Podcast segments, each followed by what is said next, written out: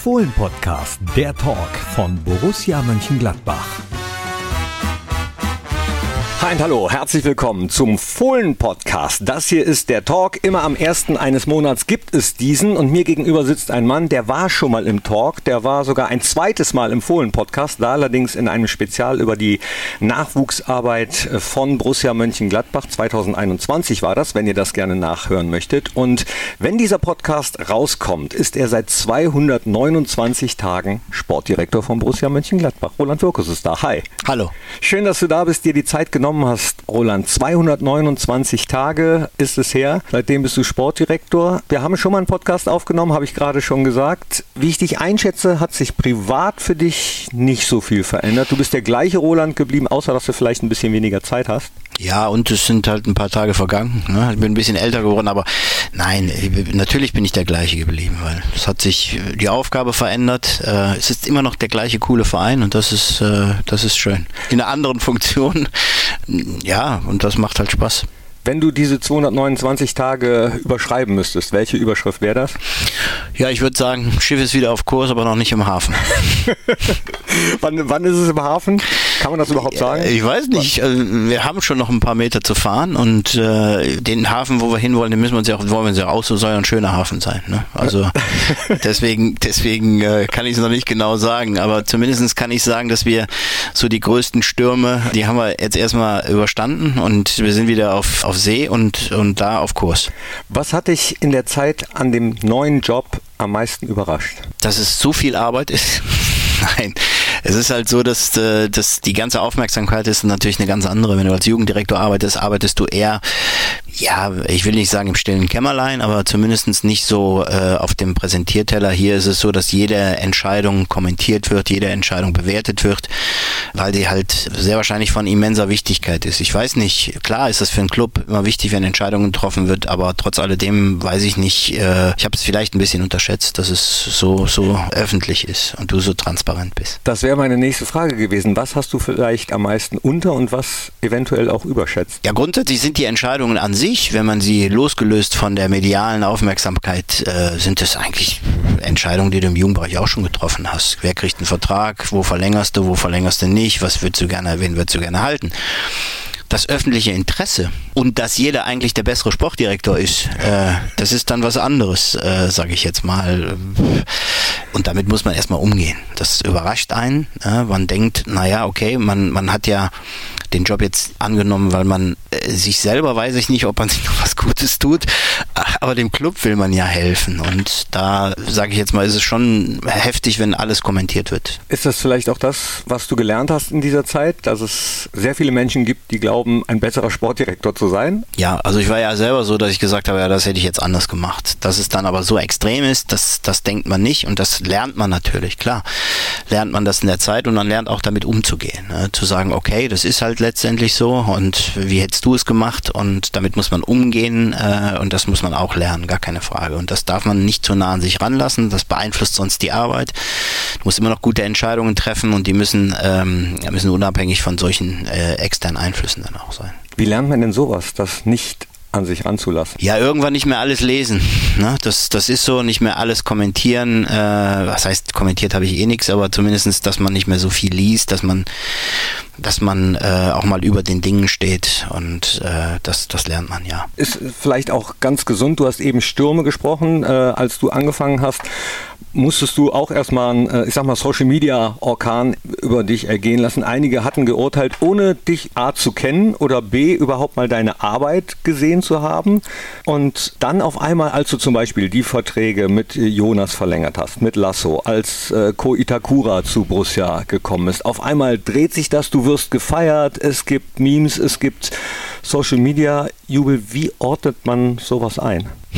Schwierig, schwierig, weil man das erstmal nicht versteht. Äh, letztendlich als Mensch hast du ja im Kopf schon, was du gerne machen würdest. Das weiß halt nicht jeder. Was, was kommt denn jetzt so als nächstes? Und was dich gewundert hat, ist, ich habe immer gedacht, naja, du kommst in die Tür rein und hast erstmal so ein bisschen Vorschuss. Ne? Also, dass du sagst, okay, lass ihn doch erstmal arbeiten und nach einer gewissen Phase bewertet man. Das ist normal. Das habe ich gedacht, dass es so ist. Dass man aber, wenn man gerade erst einen, einen Millimeter in der, in der Türschwelle steht und vielleicht gerade drüber gegangen ist, dass man dann schon beurteilt wird. Das ist na, natürlich eine Geschichte, die ist neu, ne, die kenne ich so nicht.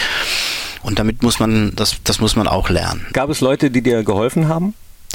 Ja, es gab viele, die, äh, die mich reflektiert haben, die gesagt haben, jetzt mach dir mal keinen Kopf, äh, äh, mach deine Arbeit, so wie du die immer gemacht hast, sei überzeugt von dem, was du machst und dann wird sich das einstellen, was du dir, was du dir dann auch erwartest. Was erwartest du dir? Äh, nochmal, das ist ganz normal, dass ich mich äh, Kritik stellen muss, dass ich viele Dinge gelernt habe in der Zeit und auch noch lernen werde in der, in der nächsten Zeit. Und das ist, finde ich, eine ganz normale Geschichte. Und äh, trotzdem erwarte ich einfach, dass man das fair beurteilt und dann kann ich damit ganz gut leben. Ich habe gerade die Vertragsverlängerungen angesprochen und die Transfers, die getätigt wurden. Ko Itakura leider im Moment verletzt. Auch wenn wir jetzt heute Abend, wenn der Podcast ausgestrahlt wird, gegen Bremen spielen, wird er noch nicht dabei dabei sein, auch Flo Neuhaus noch verletzt, kommen wir später auch noch drauf. Aber wie überzeugst du, wie überzeugt ihr als Team Spieler, wie habt ihr die Spieler überzeugt? Entweder zu Borussia zu kommen oder zu sagen, nö, wir bleiben noch. Also sicherlich nicht mit, der monetäre Anreiz war jetzt nicht entscheidend. Der gehört dazu, das ist ganz normal. Was wichtig ist, ist, man versucht einem, Spieler zu erklären, was wir in ihm sehen, äh, wo er uns helfen kann, wie er in unser Konstrukt passt, wie der Weg bei Borussia Mönchengladbach aussehen könnte. Das sehr ehrlich. Wenn ich jetzt gerade Co sehe, ist ein klassischer Ballbesitzspieler, fleißig, diszipliniert, äh, wenig Fehler. Das ist so ein Spieler, der technisch gut ausgebildet ist, der äh, taktische Intelligenz äh, mit sich bringt. Und das versucht man ihm erstmal zu erzählen, was er kann. Und wie er mit den Fähigkeiten, die er mitbringt, wie er dann in unser Konstrukt Borussia Mönchengladbach passen kann. Und da muss ich ehrlich sagen, bei jedem Spieler so gemacht. Und jeder hat andere Skills, die äh, wichtig sind für, für, für eine Mannschaft. Und viele konnten wir überzeugen davon, auch bei den Vertragsverlängerungen war es ja so, dass, dass in Jonas Hofmann jetzt zum Beispiel, das freut einen total, dass er einer, äh, ein wichtiger Spieler der deutschen Nationalmannschaft, ein wichtiger bei Borussia Borussia war er vorher schon, aber auch ein sehr wichtiger in der deutschen Nationalmannschaft ist. Und dazu brauchst du nicht unbedingt bei Bayern, Dortmund oder Leipzig zu spielen, sondern das, dass er auch sieht, du kannst es auch über gute Leistungen in einer schwierigen Saison auf hoher See mit vielen Stürmen, kannst es auch bei Borussia Mönchengladbach werden. Er kann hier Spuren hinterlassen, die er auch schon hinterlassen hat, aber noch mehr Spuren. Er kann äh, das neue Gesicht werden, eins der neuen Gesichter werden. Und neben den Fähigkeiten, die wir ja alle kennen, die müssen wir nicht mehr erwähnen, äh, war das ein Grund, weswegen Jonas sich dann auch für uns entschieden hat. Ja, Spuren hinterlassen hat er auch, hat sich nämlich bei allen hier im Verein bedankt oder beziehungsweise hat gezeigt, wie sehr er sich freut über die Vertragsverlängerung. Ich weiß nicht, ob ich da jetzt ein Geheimnis verrate. Er hat auf jedem Schreibtisch im gesamten Borussia Park ein kleines Präsent hinterlassen für alle Mitarbeiterinnen und Mitarbeiter, wo äh, dann draufsteht, dass er sich freut, weiter hier zu sein und uns gemeinsam Erfolg wünscht. Also stark. Also ich muss ganz ehrlich sagen, das ist ja das, was, was uns als Club auszeichnet, was aber dann auch den einzelnen Menschen, äh, weil letztendlich geht es ja um Menschen, die hier arbeiten. Und der Jonas ist einer von diesen besonderen Menschen. Und äh, es hat mich jetzt wirklich sehr überrascht. Nicht, weil ich ihm das nicht zugetraut habe. Ich habe es so in der Art und Weise noch nicht erlebt, muss ich äh, in, in der Funktion jetzt. Und das fand ich sensationell, phänomenal und zeigt, wie er sich freut, dass er bei uns äh, geblieben ist, dass er weitermachen kann bei uns und den gemeinsamen Weg auch so sieht, wie ihm das aufgezeigt haben. Also die gute Laune sieht man auch anderen Spielern an. Es läuft gut bei Borussia, es läuft gut bei uns. Der Saisonstart war richtig gut, nachdem die letzte Saison und die letzte Zeit äh, sehr äh, wellig und hugelig war, nenne ich unruhig äh, war, sind wir wieder in ruhigeren Gewässern, um bei dem Bild zu bleiben. Hat dich das überrascht, dass der Saisonstart aus meinen Augen so gut ist? Ja, letztendlich wünscht man sich das hofft, dass es äh, so ein guter Saisonstart wird. Ich wusste schon, dass, dass wir noch Potenziale haben, gar keine Frage, dass es dann so gut läuft und so gut passt von Anfang an, das, das weiß man nie, muss, muss man ganz ehrlich sagen. Das ist dann rein spekulativ, aber mich freut es, dass wir, dass wir ganz gut in die Saison gekommen äh, sind und äh, wusste, dass die Mannschaft deutlich mehr Potenzial hat. Es passt, hast du gerade gesagt, es passt mhm. auch mit dem neuen Trainer, mit Daniel Farke. Auch er, ja, wie, wie soll ich jetzt sagen? Also zuerst wurde ja gemutmaßt, dass es äh, Lucien Favre nochmal werden könnte und dann gab es äh, die Mitgliederversammlung, bei der du auf Nachfrage dann gesagt hast, Sie haben gefragt oder ihr habt gefragt, ihr bekommt eine Antwort, es wird nicht Lucien Favre. Mhm. Und dann Daniel Farke. Mhm. Ihr werdet euch ja mit mehreren Trainern befasst haben und wusstet sofort, das kann dann der Trainer sein, der am besten passt. Ja, es war letztendlich einer von, man sagt ja immer so eine, eine Liste, eine Shortlist, die man hatte. Und natürlich war Daniel einer von denen, die auf der Shortlist ganz oben standen. Warum? Weil man sich natürlich vorher Gedanken gemacht hat, wer könnte passen. Dann holt man verschiedene Informationen ein, externe Informationen. Man hat ein gutes Netzwerk, äh, und zwar nicht nur meins, sondern es Es gibt ja auch ein Netzwerk meiner Kollegen. Dem bedient man sich ganz normal. Dann hat man die ersten Telefonate, also das erste Telefonat und das war schon sehr einschneidend. Das muss man muss man sagen, weil da hat man äh, gefühlt, dass man mit dem Profil, was man erstellt hat, dass man ja, das das man hat so das Gespür gehabt. Oh, das das könnte passen, das könnte äh, funktionieren. Es war dann spannend. Warum? Weil äh, ja, man sagt dann meine Güte, äh, äh, mal abwarten, wie wird denn das erste Gespräch? Das war noch besser. Ein hervorragendes Gespräch, äh, kann ich mich noch dran erinnern. Und dann gewinnt man immer mehr Vertrauen in die Geschichte, dass man sagt, okay, das kann jetzt funktionieren. Ja, und dass es dann so gut klappt, ja, wünscht man sich, aber ähm, kann, man, kann man halt nie sagen. Warum es so gut war, braucht man eigentlich gar nicht fragen. Da muss man sich auch nur die Pressekonferenzen angucken. Dann weiß man, wie der Trainer denkt, nämlich eins zu eins eigentlich, wie du eins zu eins, wie der Verein. Und deswegen passt es so gut in dem, was man sagt. Aber jetzt sieht man es eben offenbar auch auf dem Platz, dass das auch zu klappen scheint. Da sind viele glücklich, dass äh, Borussia Stand jetzt wieder back on track ist. Vor allem was diese Gemeinschaft betrifft, die Borussia immer stark gemacht hat. Die ist wieder da, auch mit den Fans als Einheit. Was glaubst du, wie nachhaltig ist das? Ich kann es nicht sagen. Also es ist auch wieder wäre eine Spekulation, aber ich muss ganz ehrlich sagen, äh, die Art und Weise, wie, wie das jetzt äh, zusammenpasst, ist hervorragend. Und Borussia, und wie du richtigerweise sagst, hat die Kraft immer daraus gezogen, dass wir Dinge gemeinschaftlich gemacht haben. Und du hattest nach den ganzen Stürmen, hattest du das Gefühl, ja, es erscheint wieder so die, die kleines Fünkchen Sonne am Himmel. Und äh, was sich was ich geäußert hat im Fanmarsch, der äh, vor Hoffenheim äh, stattgefunden hat, in so vielen kleinen Aktionen. Die Leute haben so das Gespür, also hast du das Gespür, dass die Leute auch fühlen, meine Güte, da wächst wieder ein kleines Pflänzchen und daraus zieht man auch als Club natürlich Kraft, wenn man sieht, okay, da, da entsteht wieder was, äh, die Fans trauen, vertrauen einem wieder, es wächst wieder was zusammen, sie akzeptieren Entscheidungen, die getroffen worden sind und nicht nur akzeptieren, sondern unterstützen auch diese Entscheidungen. Dann sind so Rituale wie der Fanmarsch einfach auch wichtig, nochmal so als letztes Zeichen. Die Unterstützung bei den Spielen war dann wirklich sensationell. Jetzt auch beim, beim Spiel gegen, gegen Leipzig war das, war das äh, hervorragend, muss man klar sagen. War aber in den Spielen davor schon, schon gut, wo wir auch die ein oder andere Minute überstehen mussten auch mal. Und was mich dann immens getroffen hat, getroffen heißt nicht negativ, sondern positiv, dass die Spiele, die letzten Spiele halt äh, und die nächsten auch alle ausverkauft sein werden. Und das ist ja so, wo man sich eine große Sorge, wo man eine große Sorge hatte. Ne? Ähm, schaffen wir es nochmal, die Fans zu motivieren, in den Borussia-Park zu kommen? Spielen wir nicht vor leeren Rängen? Äh, so dass diese große Angst äh, war da und ich habe immer gesagt, nee, weil ich glaube, dass unsere Fans sehr gut bewerten können, was passiert, was passiert ist, was, was passieren kann und habe das immer gehofft. Äh, ich habe hab gerade gesagt, gewusst. Nee, ich habe schon, schon auch gehofft und das spiegelt sich dann sofort auf die Mannschaft wieder. Das bringt dir Energie, das, das, äh, das gibt dir Energie und äh, das, das war sehr, sehr wichtig. Ich kriege gerade so ein bisschen Gänsehaut, weil ich das Gleiche empfinde. Ich spreche auch mit sehr vielen und was mich persönlich total freut, ist, dass noch keiner, ich versuche mich gerade zurückzuerinnern, in irgendeiner Art und Weise irgendeinen Tabellenplatz oder ein Erreichen eines Ziels äh, international, Champions League, Meisterschaft, Meisterschaft, sonst irgendwas. Also wirklich überhaupt kein festes Ziel, sondern dass alle sich einfach nur freuen, dass es wieder Spaß macht. Ja, das ist ja so das, das wo du auch deine Energie draus ziehst. Ne? Es muss Spaß machen. Es muss, ja, es, du musst wieder Bock haben, äh, ins Stadion zu gehen, weil du weißt, es wird ehrlich gearbeitet auf dem Platz. Die Jungs geben alles, um, um, um die Ziele zu erreichen. Ja, und wenn es dann halt wie gegen Mainz, äh, wo wir immense Chancen liegen gelassen haben und trotzdem siehst du dann nach dem Spiel, dass die Jungs gefeiert werden, weil sie aus, aus Sicht der, der Fans einfach ehrlich gearbeitet haben, alles gegeben gegeben haben, um zumindest unentschieden zu spielen. Und das sehen dann die Jungs auch. Äh, sie sehen dann auch, meine Güte, wenn ich alles gebe, wenn ich alles dafür tue, erfolgreich zu sein und es klappt dann vielleicht mal einem Tag nicht, weil äh, der liebe Gott nicht bei uns war.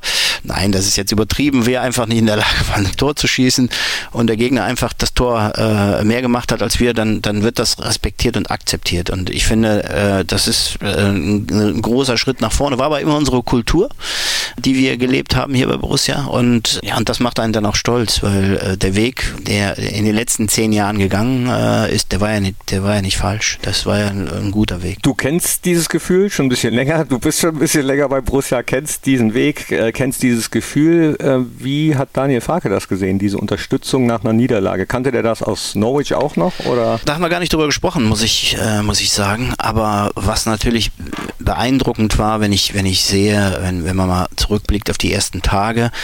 Erstes Training haben wir überlegt, gehen wir ins Stadion, gehen wir ins kleine Stadion. Ja, dann haben wir uns entschieden, für ins kleine Stadion zu gehen und dann muss ich runter in, in, in, die, in die Trainerkabine und sag, du, wir gehen ins kleine Stadion, aber nicht erschrecken, das Ding ist voll. Wir müssen dicht machen. Wir können nicht mehr jeden reinlassen. Wo er total äh, erstaunt war, dass äh, so viele, weil England ist ja in der Regel dicht. Du, die Fans sehen kein, äh, kein Training. Ich glaube, einmal die Woche ist da offen, aber ansonsten wird da unter Ausschluss der Öffentlichkeit gearbeitet. Das war für ihn schon was Neues, muss man klar sagen. Und dass das Ding voll war und als die Jungs dann einliefen, Applaus da war, das kannte er nicht. Also zumindest nicht so, äh, wie er das in England erlebt hat. Und dann nochmal im Trainingslager in, äh, am Tegernsee, wo immens viel los war. Ich, für mich war das immens viel. Die Leute haben gesagt, ja, wie vor Corona. und, und äh, ich, ich fand es sensationell. Und er auch. Und äh, damit hat er nicht gerechnet, glaube ich. Explizit haben wir da jetzt gar nicht drüber gesprochen, aber das zeigt natürlich auch, welche Wucht dieser Club hat. Du sprichst Corona an, äh, war auch dafür zuständig, dass es unruhige Zeiten waren. Jetzt weiß man nicht, wie wird der Herbst sein. Es ist sowieso ein Herbst, Winter, der auch wieder sehr viele Fragezeichen aufwirft. Nicht nur aufgrund des Virus, sondern auch weil da eine WM zwischen ist. Hat man manchmal ein bisschen Angst, dass man eben nach der WM wieder bei Null starten muss? Das ist ja wie nach einer Sommerpause. Du weißt nicht genau, wo du stehst, du weißt nicht genau, wie fit kommt welcher Spieler zurück äh, verletzt. Sind das Gedanken, die du dir machst? Ja, gar keine Frage. Es ist so, dass viele Fragezeichen da sind, weil das ist eine Situation, die hat so noch nie gegeben, eine WM im Winter. Wir müssen daraus lernen jetzt erstmal. Wir müssen gucken, was ist der beste Weg, wie strukturieren wir die, die Zeit vom letzten Saisonspiel bis dann zum, zum ersten Ligaspiel wieder. Das ist schon äh, eine lange Zeit und wie du richtigerweise teilweise sagst, das ist fast wie eine, wie eine neue Saisonvorbereitung und da hoffst du dann auch wieder, dass du aus den Startlöchern kommst. Es ist aber noch viel, viel schwieriger, ist die Transferperiode. Warum? Die beginnt ja quasi dann auch schon nach dem letzten Spiel und geht dann quasi bis Ende Januar, auch wenn faktisch erst ab dem 1. Januar gewechselt werden darf. Aber da passiert natürlich zwischendurch schon eine ganze Menge, weil du ja weißt, dass es dann vielleicht mein kann mein letztes Spiel sein und ich könnte ja den Verein auch im Winter verlassen oder ja, das, das bedarf einer guten Planung. Da sind wir mittendrin, das zu planen, äh, weil wir sagen ganz ehrlich, es gibt mehrere Modelle. Äh, man trainiert bis Weihnachten durch. Das wäre ein Modell und äh, würde dann klassisch, wie das immer so war, als noch keine WM im Winter war, beginnt dann wieder Anfang Januar im neuen Jahr. Oder man macht es anders. Äh, man hört quasi relativ schnell auf, weil man das vielleicht nicht so ziehen möchte wie Kaugummi, weil es gibt kein Ziel, auf das du hinwegarbeiten kannst und beginnt dann wieder vor Weihnachten bis an Weihnachten heran und gibt dann nochmal ein paar Tage Win Winterurlaub oder, oder Weihnachtsurlaub, wie das so schön heißt, und beginnt dann quasi zwischen den Tagen wieder würde dann nochmal einen Break haben zwischen Neujahr, im, im, um Neujahr herum. Das ist so das Modell, was wir momentan favorisieren, weil wir einfach glauben, dass wir die Jungs dann besser bei Spannung halten können. Und ja, also das, da gibt es halt mehrere Möglichkeiten. Was jetzt richtig ist, muss man lernen. Ich hoffe, dass das richtig ist, für das wir uns entscheiden. Aber das wird gut diskutiert im, im, im Trainerteam, finde ich, finde ich cool, wird jeder mit einbezogen. Äh, eine gute Geschichte. Jeder darf seine Meinung dazu sagen. Entscheidend tut der Trainer das und das muss auch so sein. Heißt aber auch, dass von den Spielern einiges an Eigenverantwortung verlangt wird. Wenn man dann relativ schnell aufhört, müssen ja trotzdem irgendwie fit bleiben. Ne? Absolut. Das müssen die Spieler auch lernen. Die müssen auch mit so einer Situation umgehen. Das sind Profis. Trotz alledem kriegen sie natürlich Hilfestellung. Sie kriegen Programme mit, gar keine Frage. Aber sie haben eine hohe Eigenverantwortung. Kein, kein Thema. Aber ich glaube, wir haben eine Mannschaft, die, die sich dessen bewusst ist, dass sie da eine, eine, eine hohe Verantwortung hat. Und sie haben ja auch jetzt gemerkt, dass es Spaß macht, wenn man sich gut vorbereitet auf den Start einer Saison. Und du hast recht, das ist ja praktisch wie wieder ein neuer Saison Saisonstart und ich glaube, dass die Jungs, dass ich, dass wir uns auf die Jungs verlassen können und äh, dass sie dieser Verantwortung, die sie dann auch haben, gerecht werden. Man merkt es ihnen an, dass sie Spaß daran haben, auch äh, was den Fitnesslevel betrifft. Ich erinnere mich an die Vorbereitung, nicht nur am Tegernsee, aber auch am Tegernsee, wo schon ein ordentliches Pensum absolviert wurde, aber alle wussten, warum sie es machen. Eigenverantwortung, Fitness, das sind nur ein paar Sachen, die auch unser Nachwuchs, und da möchte ich jetzt nochmal äh, kurz drauf zu sprechen kommen, weil an dem Tag, wo wir jetzt gerade den Podcast aufzeichnen, hat unsere U15 von Borussia gestern den äh, Porsche Fußball Cup gewonnen. Gegen Mannschaften wie Salzburg, gegen Mannschaften wie RB Leipzig. Äh, Stuttgarter Kickers waren noch dabei, Erzgebirge Aue war noch dabei. Also schon illustres Feld und das war eine richtig gute Truppe und bei denen geht es aber auch darum, da schon ein bisschen Persönlichkeitsentwicklung zu betreiben, oder? Ja, gar keine Frage. So ein Turnier auf dem Niveau ist äh, Persönlichkeitsentwicklung, ist Erfahrung sammeln auf so einem Niveau. Profi sein ist noch weit weg. Man sieht Anlagen, gar keine Frage, aber es ist dann schon noch, es sind noch ein paar Jährchen, bis äh, vielleicht dann bei dem einen oder anderen das erste Spiel in, in, in hohen Ligen stattfinden kann. Und deswegen ähm, ist es eine wichtige Erfahrung, die die Jungs sammeln. Ja, was ich so schön fand zu sehen, dass nicht nur die Einzelspieler so gut funktioniert haben, sondern das hat man da schon gemerkt, dass ein richtiges Team war und auch das wissen wir, das geht nur zusammen. Fußball ist ein Mannschaftssport, geht nicht anders. Ja, letztendlich, wenn äh, nur die Mannschaft gewinnen würde, die die besten Einzelspieler hätte, dann wäre es relativ einfach zu sagen, wer wird deutscher Meister, wer wird Champions League Sieger.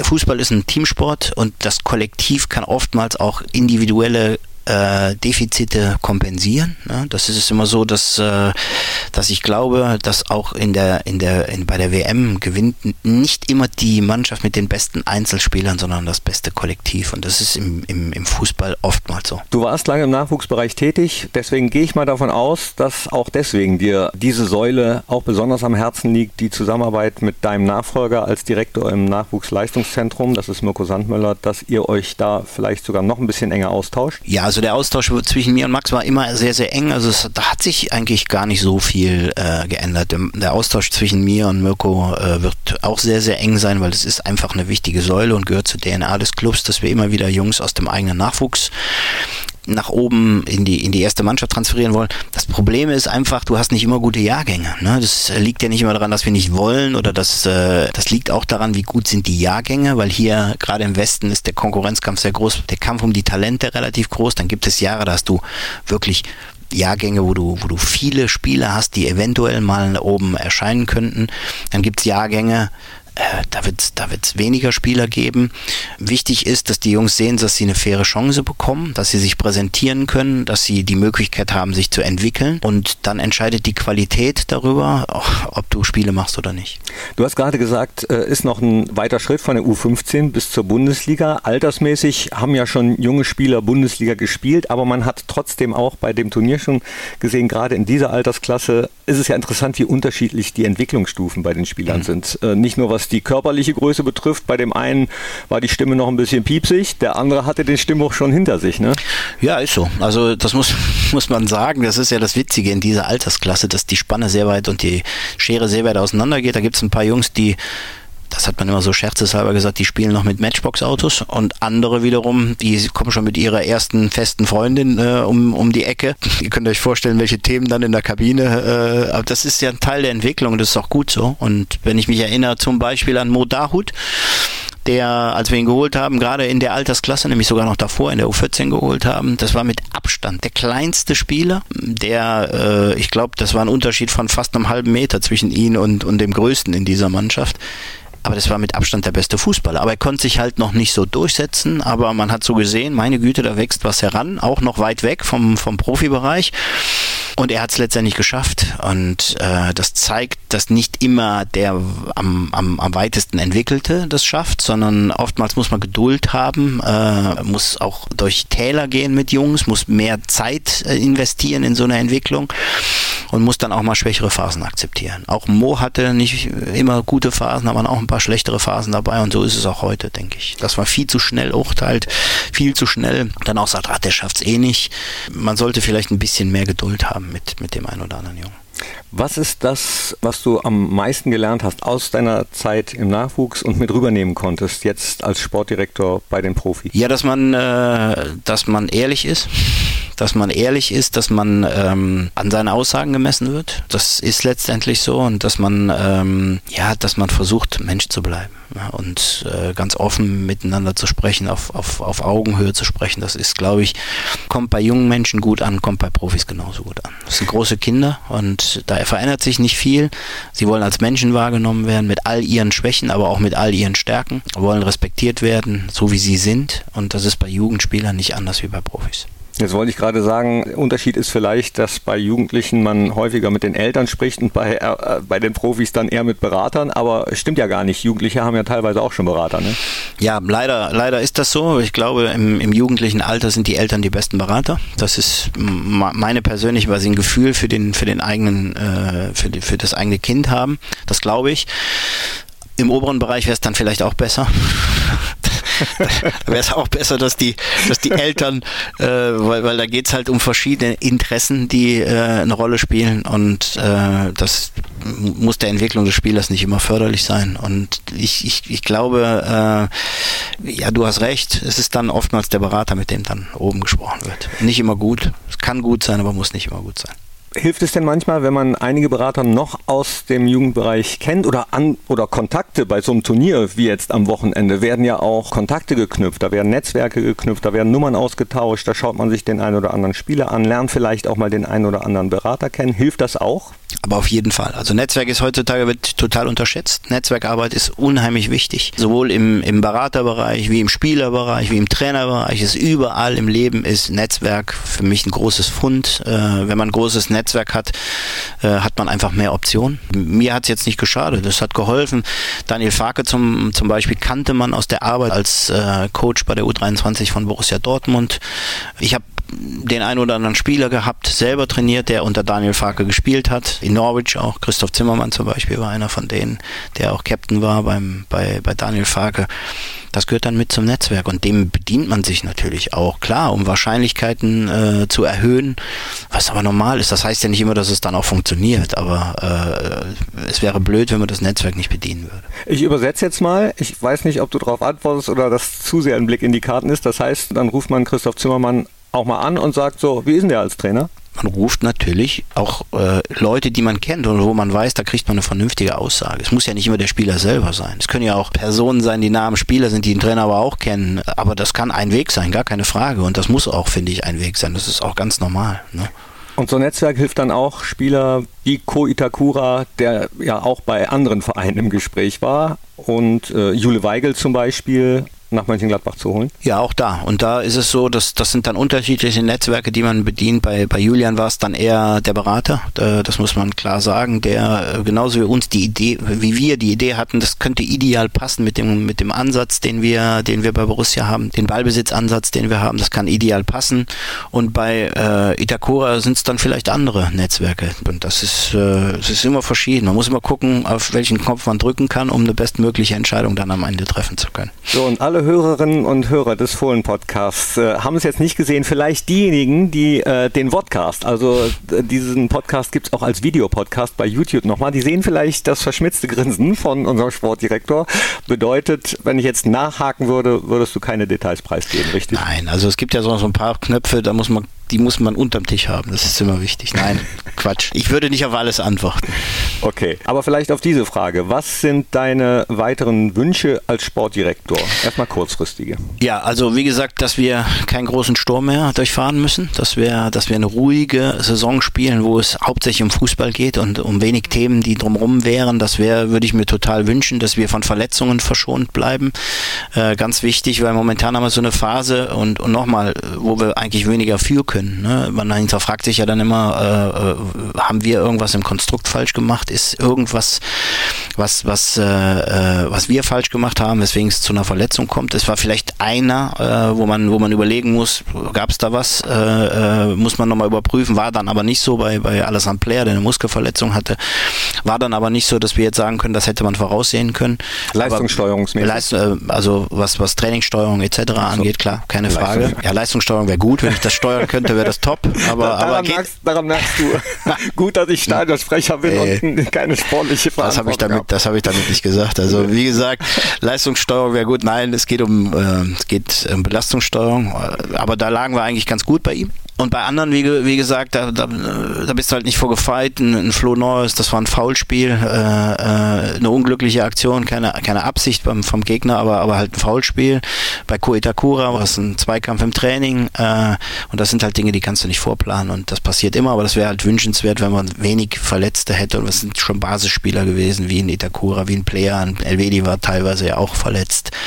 Ähm, und äh, Lars war verletzt, äh, ist dann ist dann noch stärker wiedergekommen als als vorher schon. Und das sind dann halt schöne Dinge und da wünscht man sich einfach, dass man nicht so viele Verletzungen hat. Hast du zwischendurch mal kurz gedacht, ah Mist, dass wir Jordan Bayer verliehen haben, als äh, dann Koitakura auch noch ausfiel, nachdem Nico Elvedi schon angeschlagen war? Ja, man ist erstmal froh, dass man Julian Weigel dann geholt hat. Ne? Äh, nein, es ist halt so, das war eine Entscheidung, das ist ja eine strategische Entscheidung, die man im Vorfeld trifft. Bei Jordan war es einfach so, der hat eine sehr ähm, gute Phase am Ende der Saison gehabt, wo er sehr viele Spiele auch auf sehr gutem Niveau gespielt hat. Dann hat er sich leider ähm, verletzt und hat die Vorbereitung, also hat sich nach dem ersten Vorbereitungsspiel, hat nur das Spiel gegen Rot-Weiß Essen gespielt, hat sich dann verletzt, konnte äh, fast die gesamte Vorbereitung nicht spielen, war kurz vorher dann, dann wieder fit. Äh, ist klar, dass dann erstmal andere äh, seinen Platz einnehmen und es ist wichtig, dass ein Eigengewächs zum Spielen kommt, gerade in der, in der, äh, der noch jungen Phase seiner Karriere ist es wichtig, dass der Spiele macht. Dann haben wir überlegt, was kann für ihn gut sein. Championship ist jetzt so eine Liga, das ist schon ein Brett. Da hast du dann fast 40 Spiele oder sogar drüber, äh, äh, wo du, wo du performen musst. Und ich glaube, das ist so das, diese, diese Spielhärte, die ihm vielleicht noch so ein bisschen fehlt das ist eine gute Ausbildung, die Championship, und haben gesagt, der muss spielen. Und äh, die Wahrscheinlichkeit, dass er bei uns jetzt sofort spielt, war halt aufgrund der Leistungen äh, der anderen Spieler und seiner Verletzung halt in der Vorbereitungsphase halt nicht gegeben. Und deswegen haben wir äh, strategisch gesagt, den müssen wir ausleihen. Und wir haben, finde ich, eine sehr, sehr gute Leihe mit FC Burnley, wo er jetzt auch spielt, hinbekommen. Und natürlich im, im Nachgang sagst du dann, scheiße, meine Güte, jetzt verletzt sich Itakura, dann war Elvedi nicht da, dann hat es auf einmal Toni Janschke war, war verletzt und dann hat es auf einmal nur noch, erstmal Friedrich war verletzt, du hattest auf einmal nur noch einen etatmäßigen Innenverteidiger. Und ja, aber äh, Christoph Kramer hat natürlich dann auch Fähigkeiten, die wir alle sehr wahrscheinlich, der, der, Trainer hat sie erkannt, wir haben sie alle noch nicht erkannt äh, und äh, dann musst du halt einfach mal Entscheidungen treffen, die halt außergewöhnlich sind. Und äh, die waren dann im Falle Kramer so, die der Trainer getroffen hat. Und da muss man sagen, äh, wenn das funktioniert, umso besser. Ja, nicht nur das hat bei Christoph Kramer funktioniert, auch im darauffolgenden Spiel auf einmal in, von ganz hinten nach ganz vorne zu ziehen. Ja, also dass der Christoph ein sehr polyvalenter Spieler ist. Das kann ich, was der, was der, was die Mehrzahl ist. Äh, äh, also ich habe, muss ich ehrlich sagen, dass der Christoph so viele Positionen spielen kann, zeigt natürlich auch seine Qualität. Ja. Ich hoffe, der hört das jetzt, ne, der Christoph. Ja, Christoph ist ganz, ganz wichtig, dass der Christoph. Nein, ich muss ganz ehrlich sagen, ich schätze den Christoph als Menschen sowieso sehr. Als Spieler schätze ich ihn auch. Aber dass der so viele Positionen in der Qualität auch ausfüllen kann, alle Achtung. Ne? Das muss man schon sagen. Und in dem hohen Alter, meine Güte. Das ist ja wie, wie, wie ein guter Wein. Ne? Der wird ja besser im Alter. Ne? Christoph Kramer ist Fohlen-Podcast-Hörer. Ja? ja, Das, das weiß ich. Deswegen schöne Grüße äh, gehen raus an dieser Stelle. Ja, ja. Christoph. Melde dich gerne audio at borussia.de. Aber das gilt auch für alle anderen, die hier schreiben möchten, die Anregungen haben, die Tipps für uns haben, die vielleicht einfach Lob, Kritik loswerden möchten äh, oder sonstige Fragen haben. Nur eine Frage solltet ihr nicht stellen. Äh, wann ist öffentlich ordentliches Training. Borussia bleibt ein Verein. Zum Anfassen habe ich äh, eben dem einfach mal so entnommen, ja? Ja. Das ist so, weil ich, weil ich sage, das ist ganz, ganz wichtig. Du sprachst eben von der Gemeinschaft, von der Gemeinschaft Borussia Mönchengladbach gehören die Fans dazu und das ist wichtig, dass wir ein Verein zum Anfassen bleiben. Und äh, ja, klar, das ist ein Trainer, der kommt aus England, der kennt das nicht, aber äh, er hat es jetzt kennengelernt und ja, klar, äh, du arbeitest gerne in Ruhe, aber es ist jetzt nicht so, dass wir von den Fans gestört werden. Das ist ja Quatsch.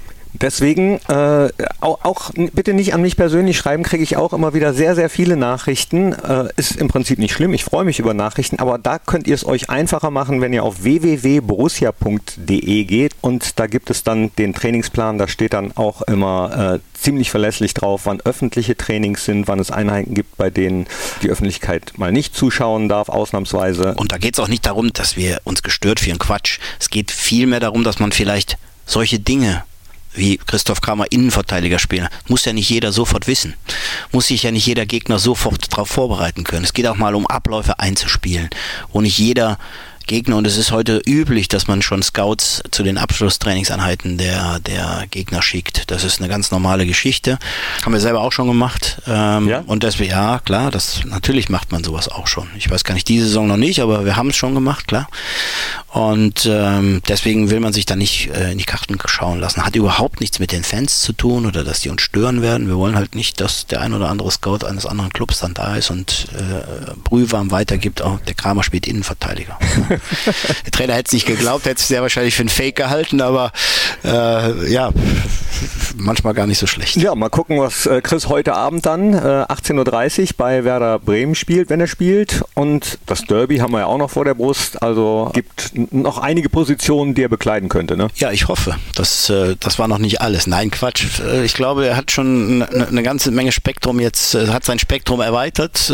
Ich meine, ich kannte ihn ja schon aus der Jugend, deswegen so ein paar Dinge wusste ich ja, aber ja, also Christoph äh, freut mich, dass der Christoph äh, wieder in die Verfassung gekommen ist, wie wir ihn kennen. Und das äh, freut mich enorm, nicht nur bei Christoph, sondern bei Lars äh, genau dasselbe. Jan, der eine überragende Saison spielt.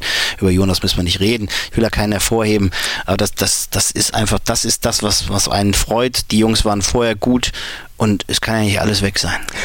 Ja, kein Hervorheben, du sagst es. Also das, ich gucke nochmal ganz kurz zurück auf das Spiel gegen Leipzig. Das hat mir deswegen so gut gefallen, weil das so eine geschlossene Mannschaftsleistung aus meiner Sicht war, man äh, konnte gar keinen rausheben. Also ein Spieler des Spiels wäre eigentlich die Mannschaft gewesen an dem Tag. Oder auch während der Saison, wenn äh, in München Rami Benzebaini äh, mal nicht kann oder verletzt ist, dann kommt Luca Netz rein und äh, fügt sich da ein. Das macht einfach Spaß und die Athletik ist wichtig, habe ich nämlich hier auch noch stehen auf meinem Zettel, die neue Athletikhalle. Da werden die Jungs dann auch demnächst leiden müssen.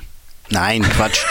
es ist letztendlich so, dass wir, dass wir, dass wir das Problem hatten, dass wir natürlich haben wir, haben wir hier im Borussia Park sind die Möglichkeiten begrenzt, was, was, was Krafträume angeht. Die waren halt relativ klein und dann kam Corona und dann mussten wir die kleine Gruppe auch nochmal halbieren, so dass wir nie effektiv mit der ganzen Gruppe mal arbeiten konnten. Und die Möglichkeit gibt es jetzt in, dem, im, in, in der neuen Krafthalle, dass man auch wirklich mal ein gemeinschaftliches äh, Stabi-Training machen kann, ein gemeinschaftliches Krafttraining machen kann, wobei ja sowieso jeder seine individuellen individuellen Stärken und Schwächen hat, so auch individuelle Pläne hat. So Gießkanne gibt es wirklich noch sehr, sehr selten. Gibt es zwar noch, aber eher sehr selten. Aber dann kann man auch mal in Mannstärke arbeiten, äh, weil die Halle groß genug ist. Äh, und es ist natürlich wunderbar, dass man ähm, am tagsüber, da können die Jungs dran arbeiten und am Abend kann die Jugendabteilung arbeiten, weil auch da gilt es ja, die Jungs auf, auf die Bedingungen vorzubereiten. Äh, und da ist es immens wichtig, dass sie auch in dem Bereich, äh, das ist Basis, äh, ähm, sich weiterentwickeln. Und das war halt mit den Möglichkeiten, die uns gegeben waren, äh, war das schwierig, ähm, weil die Räume einfach viel zu klein waren und wir immer nur mit einem Teil äh, einer Mannschaft arbeiten konnten und viele Gruppen äh, einteilen, in viele Gruppen einteilen mussten. Das müssen wir dann jetzt nicht mehr und das freut uns. Außerdem ist es ja nicht nur Kraft, es ist, äh, wir haben äh, eine Sprintstrecke dort, 30 Meter Sprint Bahn, sodass wir unter standardisierten Bedingungen auch einfach mal Bewegungsschnelligkeit messen kann. Äh, ähm, Nochmal, dann wunderst du dich vielleicht, wieso ist denn der so langsam? Es hat ja geregnet und kannst keine standardisierten Bedingungen. Der andere wiederum läuft im, im, im, im auf trockenen, auf, auf einer trockenen Bahn und wir haben dort Kunstrasen verlegt im, in der Halle sodass wir dort jetzt Bedingungen haben, die für jeden gleich sind. Das ist wichtig. Wird auch wichtig sein, ich blicke nochmal ganz kurz aufs Derby, haben wir gerade schon kurz angesprochen. Jeder weiß, wie wichtig das auch Borussias Fans ist, wie wichtig dir das ist, wie wichtig uns das ist. Hast du mit dem Trainer schon drüber gesprochen oder muss man das gar nicht? Ich glaube, das musst du nicht. Das weiß der Trainer. Der Trainer hat ja selber in Dortmund äh, U23 gearbeitet, so kennt er zumindest das kleine Derby gegen äh, Schalke 2. Das kennt man. So hat, weiß man auch über die Bedeutung des Derbys, gar keine Frage. Und ja, für mich persönlich, du, wenn du aus der Stadt stammst, kennst du das. Ich war damals als Jugendtrainer, wenn wir gegen den ersten FC Köln gespielt haben. Zwei Tage vorher konnte ich schon nicht schlafen. Und das war für mich ein besonderes Spiel. Ähm, das wussten die Jungs auch. Die wussten, meine Güte, da musst du den in Ruhe lassen, äh, weil das, weil das schon nochmal, das ist was Besonderes. Ne? Du wirst gefrotzelt. Deswegen äh, die Bedeutung, die, der sind wir uns bewusst, die ist sich der Trainer bewusst. Trotz alledem ist es wichtig, dass trotzdem ähm, Ruhe herrscht. Ruhe herrscht heißt für mich, dass, äh, dass das nicht hochkocht, das Ganze. Trotzdem ist es, äh, ist es ein besonderes Spiel. Da braucht man nicht drum herum reden. Genau, Frotzeln ist okay, äh, sportliche Rivalität ist auch okay. Gesänge gegeneinander sind okay, wenn sie nicht unter der Gürtellinie Absolut. sind. Gewalt ist sowieso nie okay, ganz egal, ob im Fußballstadion oder sonst wo. Aber heute Abend ist ja sowieso erstmal Werder Bremen. Also äh, nicht den zweiten Schritt vor dem ersten machen. Jetzt haben wir viel über Gemeinschaft geredet.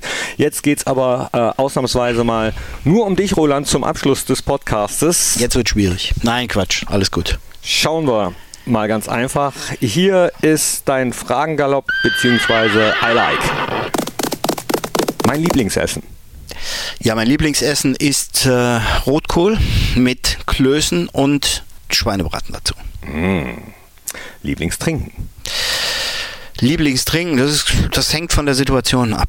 Entspannt, man Weinchen. Normal Wasser. Mischst du auch manch, manchmal? Ja, ja, ja, das kommt auch schon mal vor. Lieblingsmusiker oder Band? Ja, war früher so äh, in meiner in meiner äh, Jugend war es so Michael Jackson, äh, George Michael, äh, das war so das. Heutzutage ist Ed Sheeran. Ähm, so, das ist das, was ich gerne. Lieblingsfilm oder Serie? Ja, Lieblingsserie, also äh, Das Leben des Bryans war mein Lieblingsfilm, den ich bestimmt 200 Mal geguckt habe, weil ich einfach, finde den so witzig und so lustig, äh, äh, kannst ein bisschen entspannen bei. Lieblingsserie musste ich lernen, ne? Netflix musste ich erst lernen bei meinen Kindern. Äh, Netflix habe ich jetzt zum ersten Mal eine, eine, eine längere Serie geguckt, die meine Frau fand sie gut. Ich habe erst mal gesagt, na, wir haben da unterschiedliche Geschmäcker, aber die war wirklich gut. Lincoln Lawyer hieß die. Lincoln Lawyer ging um einen Rechtsanwalt, coole Serie. Hoffe, dass bald eine zweite Staffel kommt gibt erst nur eine und äh, würde ich mich schon drauf freuen. Ja. Oh, kenne ich gar nicht. Lincoln Lawyer und Life of Brian ist natürlich Monty Python, ja, also für äh, alle Jüngeren unter euch, guckt euch das gerne mal an. Man muss, glaube ich, ein gewisses Alter haben, um den Humor cool zu finden. Meine, ja. Äh, ja, muss man. Muss jüngere man. Tochter, die hat es mal mitgeguckt und hat mich nur schief angeguckt. Ja. Äh, Meine Söhne kennen, kennen glaube ich, den. Ich, wir haben, sind vorsichtig, weil genau das könnte uns dann passieren, dass unsere Kinder sagen, was ist das denn? Mhm. ist jetzt nicht mehr den Humor, den wir cool finden. Das ist eher so Hangover oder, oder solche Dinge. Dein Lieblingsurlaubsziel? Fuerteventura. Das war schnell. Lieblingsstadion außer Borussia Park? Ja, muss ich splitten. Äh, Deutschland äh, finde ich das, finde ich die Atmosphäre in Bochum cool. Jetzt in der Bundesliga-Zeit äh, echt äh, ein cooles Stadion. Durfte ich jetzt als Scout äh, mehrfach, mehrfach sein. Ist echt cool, aber auch fair geht's da zur Sache. In in England finde ich, ich finde das Wembley Stadion cool, muss ich sagen. Äh, ich war jetzt noch nicht im neuen Wembley Stadion, aber halt Kultstatus. Anfield Road ist, äh, ist, äh, ist, ist ein cooles Stadion. Ja, das sind so, sind so die drei Stadien. Bitte diesen Satz vervollständigen. Ich würde gerne nochmal Kind sein. Ich habe noch nie. Bin noch nie von einem 10-Meter-Brett gesprungen. Nein? Nein. Nein. Ja, dann haben wir noch was? Ja, klar, eben, haben wir noch was. Also demnächst bei YouTube. Aber würdest du machen? Kann ich dir jetzt gar nicht sagen. Hängt von der. Nein, weiß ich nicht. Also habe ich ja noch nie auf dem 10 Meter Brett gestanden. Weiß, der Fünfer war eine Überwindung damals. War, glaube ich, so Pflichtprogramm, wenn du den, wie hieß das damals bei uns, Freifahrten und Jugendschwimmer machen wolltest, musstest ja. du vom 5 Meter Brett springen. Ja, hat Überwindung gekostet, aber ging. Deswegen kann ich es nicht sagen. Doppelt so hoch. Also schon interessant. Also von unten sieht es irgendwie nicht so hoch aus, wenn man dann oben steht und dann auch noch ins Becken reinguckt. Das sind ja dann nochmal drei, vier Meter, die man weiter runter guckt. Dann, ja, aber macht Spaß. Ist äh, schon cool. Ja, sagst du. Mhm. Wir, wir, gehen, wir gehen zusammen mal. ja, das wäre was. Ir irgendwann. Das wäre was. Für, für ein ganz besonderes äh, äh Event. Äh, mal gucken. Dein Vorbild? Habe ich keins. Lieblingssport außer Fußball? Ja, gibt viele Sportarten, die ich mir, also im, im, im Sportbereich gibt es total viele Sportarten, die ich mir gerne anschaue. Handball zum Beispiel gucke ich gerne. Ich gucke gerne äh, Tennis. Ich gucke gerne ähm, ich gucke gerne äh, Motorsport, äh, Formel 1 gucke ich gerne. Und ja, da gibt es halt sehr viel. Als Sportler äh, guckst du sehr viel, spiel halt, hab Tennis gespielt ganz früh als Kind. Äh, habe ich schon bestimmt 15 Jahre nicht mehr gespielt. Spiele mit meinen Kindern häufig an der Mini-Tischtennisplatte, um, um immer noch mal zu zeigen, dass der Vater das noch kann. Äh, coole Geschichte. Ähm, aber da gibt es sehr viele Sportarten, die, die man halt cool findet. Basketball natürlich. Kein Freund von American Football, das ist nicht so mein, mein Ding. Ich verstehe die Regeln nicht. Nein, muss man sich reinfuchsen. Habe ich mich noch nie mit beschäftigt. Äh, meine Kinder finden das cool. Äh, ist mir zu anstrengend, sich mit den Regeln jetzt zu beschäftigen. Das Tennis einfacher, Handball einfacher. Ball muss ins Tor beim, beim Handball und dann ist es gut. Ich würde gerne mal Punkt, Punkt, Punkt treffen. Helmut Schmidt. Ah ja, Okay, warum? Aber konnte ich ja nicht. Ja, weil ich den Menschen einfach Charisma viel geleistet, in, hat ein Lebenswerk äh, hinterlassen und äh, glaube ich hat Deutschland geprägt und ist hoch anerkannt auf der ganzen Welt und äh, leider kann man ihn nicht mehr treffen. Und was ich immens äh, spannend fand, dass er im hohen Alter noch äh, sehr viele Auftritte äh, hatte, die ja die nachdenklich gemacht haben. Ja, das muss man muss man muss man sagen. Und weiter würdevoll. Das hat nicht jeder Bundeskanzler geschafft. Ja. Lieblingssüßigkeit? gibt eigentlich keine Lieblingssüßigkeit, muss ich sagen. Mal ab und zu gerne äh, ein Stück Schokolade, äh, aber wirklich in Maßen. Wenn überhaupt, dann äh, ganz blöd, aber Salzstangen ist, äh, ist, hört sich blöd an, aber das, das ist so das, was, was ich, wenn ich, wenn ich nervös bin, ich brauche immer die, das ist cool, bei uns in der Kabine stehen immer so äh, Salzstangen vor einem Spiel. Nehme ich mir immer, das sieht keiner, nehme ich mir immer so zwei, drei Salzstangen raus. ne? Äh, äh, beruhigt mich so, ja, hört sich blöd an, aber ist so. Äh, und ähm, sieht keiner, ich gucke, dass keiner guckt. hoffe immer, dass alle schon aufgehört. Ärgere mich dann immer, wenn die, wenn, wenn, wenn wir die Salzstangen noch nicht da stehen haben. Sagt das aber keinem. Und ja, wie gesagt. Ja, jetzt wissen sie alle. Ja, jetzt ist schön. Hoffentlich hört unsere Ernährungsberaterin das nicht. äh, dann gibt es nämlich keine Salzstangen mehr, sehr wahrscheinlich. Nein. Oder, oder ein paar mehr. Ja, wer weiß, wer weiß. Mal, mal gucken. Werden wir demnächst auch äh, in einem Podcast haben. Die gute Wiebke. Ja freue ich mich auch schon sehr drauf. Ähm, der Lieblingssong von dir, gibt es einen?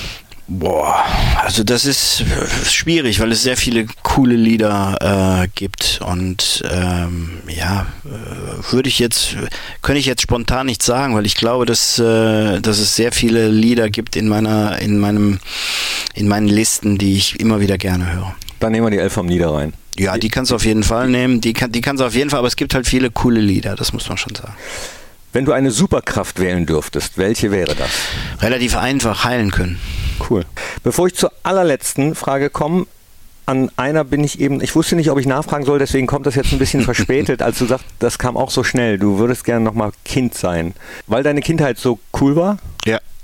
Ich muss ganz ehrlich sagen, wir, wie unsere Kinder heute aufwachsen, ich glaube, dass unsere Gesellschaft sich komplett verändert hat und wir ähm, das nicht mehr schätzen. Ne? Wir haben ja damals immer gedacht, meine Güte, was haben wir schwer äh, wir hatten es nicht schwer. Ich bin eben auf dem Dorf in Mönchengladbach groß geworden äh, und das war cool, weil du eine coole Gemeinschaft dort hattest. Viele ähm, äh, Freunde hattest, Freunde, mit denen du jeden Tag einen anderen äh, Scheiß gemacht hast, sage ich jetzt mal. Du hattest keine Playstation, du hattest keine, du hattest nicht so viele Reize, musstest dir selber viele Dinge äh, überlegen und das war cool, finde ich. Du warst sehr kreativ in der Gestaltung deiner Freizeit die Jungs haben heute viel vorgegeben, äh, haben vielleicht auch gar nicht mehr so viel Freizeit und können so beschwert einfach gar nicht mehr aufwachsen und musstest dir nicht viele Gedanken machen, außer über die nächste Klassenarbeit. Äh, und das war eine coole, also für mich war das eine super schöne Zeit, da wo ich groß geworden bin und die, äh, wenn man jetzt zurückblickend das Ganze bewerten kann, war das schön, ja. Wo das war, verrate ich jetzt nicht. Da könnt ihr euch nämlich den Podcast anhören, den wir schon mal aufgezeichnet haben, das Spezial. Da haben wir auch darüber unter anderem gesprochen.